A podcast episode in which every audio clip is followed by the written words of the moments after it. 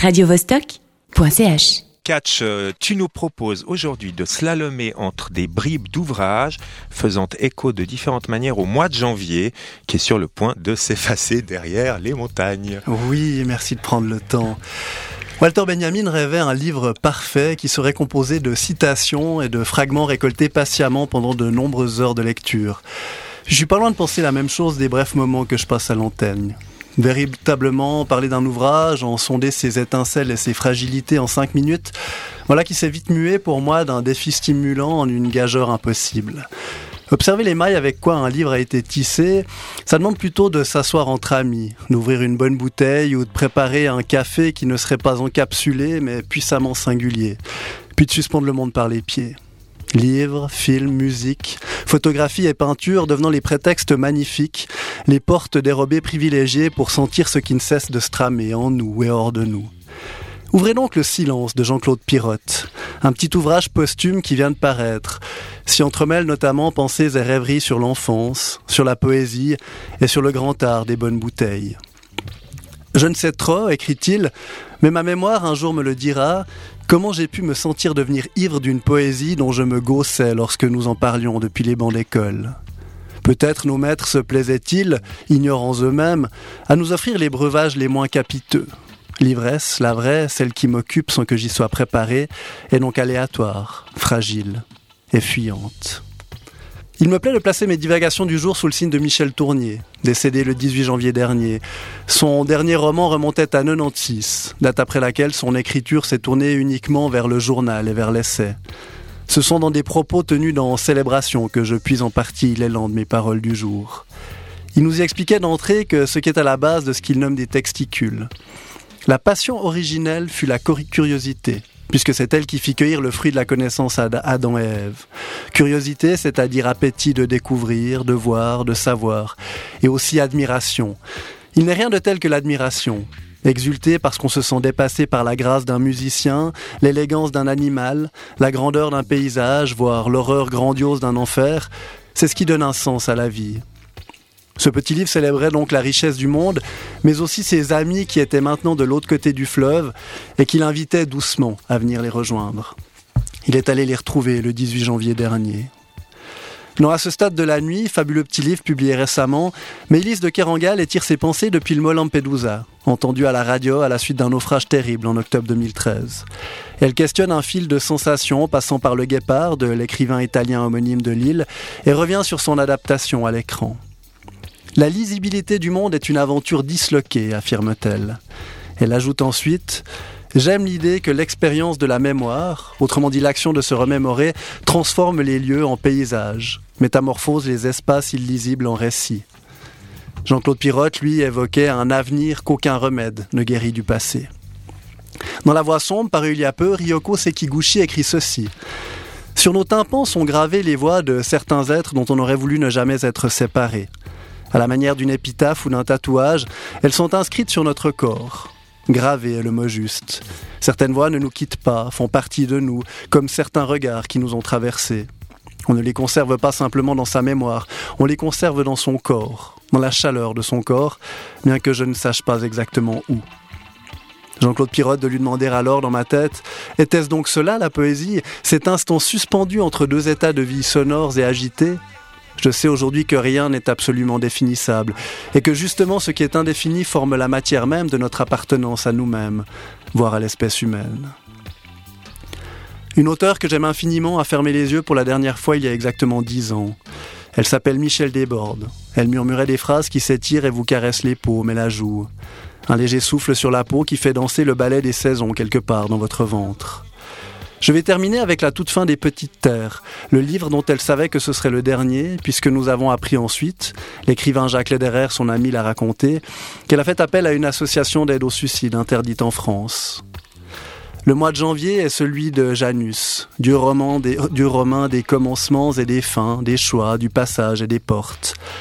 Après les ultimes lignes des Petites Terres, se fera entendre une voix qui me fait immanquablement penser à celle de Michel Desbordes, mais aussi à celle de ma maman. Il s'agit de la voix de Lassa, décédée en janvier 2010. De l'au-delà, elle nous fait un signe sur le disque fraîchement sorti de Tindersticks.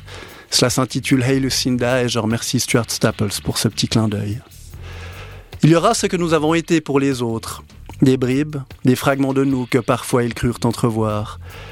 Il y aura ces rêves de nous qu'ils nourrirent, et nous n'étions jamais les mêmes. Nous étions chaque fois ces inconnus magnifiques qu'ils inventaient, des idées de nous telles des ombres fragiles dans de vieux miroirs oubliés au fond des chambres. Qu'aurons-nous donc été, et pour qui? Et combien de créatures, combien d'ombres cheminant les unes près des autres dans la lumière des crépuscules, ces cortèges silencieux et recouverts de poussière des fins de jour? Et qui jamais comprendra? Lucinda, you come out drinking with me tonight. The summer's almost gone. Hey Lucinda, time's running out.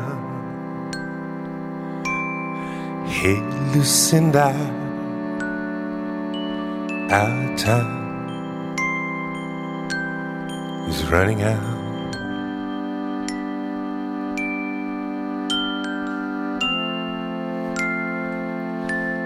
I'm getting tired of those guys.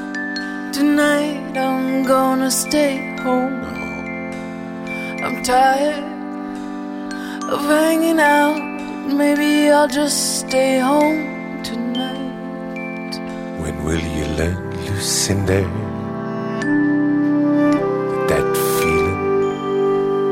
is a creeping one? So hey, Lucinda, you come out drinking with me tonight. The summer's almost gone, and soon the path that leads to your house will be all treacherous with the frost, and I may get lost in these cold and lonely I could nights. drink all this body could hold,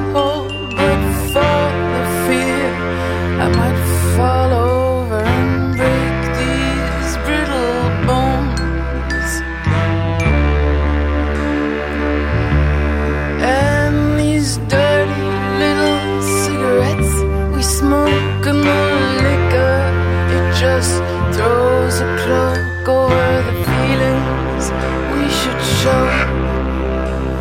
But hey, Lucinda, I may be waiting for you. time's running out. But hey, Lucinda, I may be waiting for you. our time is running out.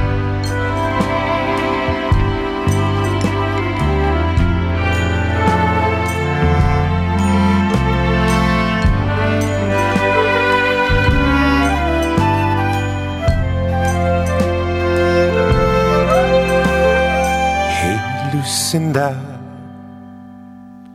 you come out drinking with me tonight.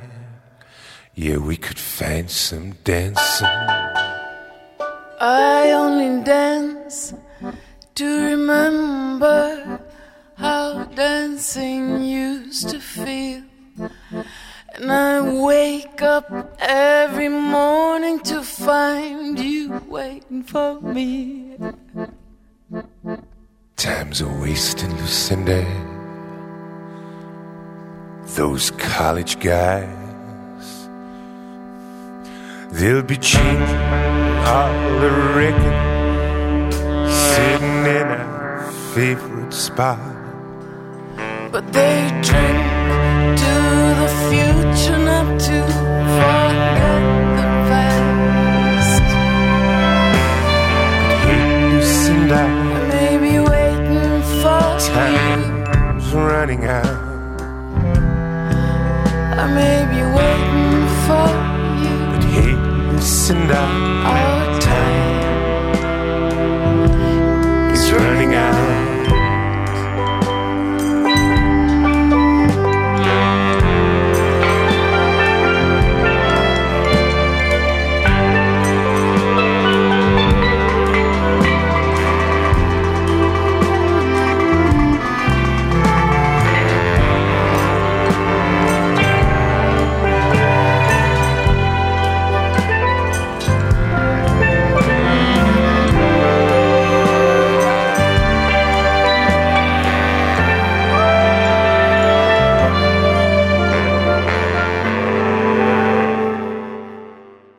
radiovostok.ch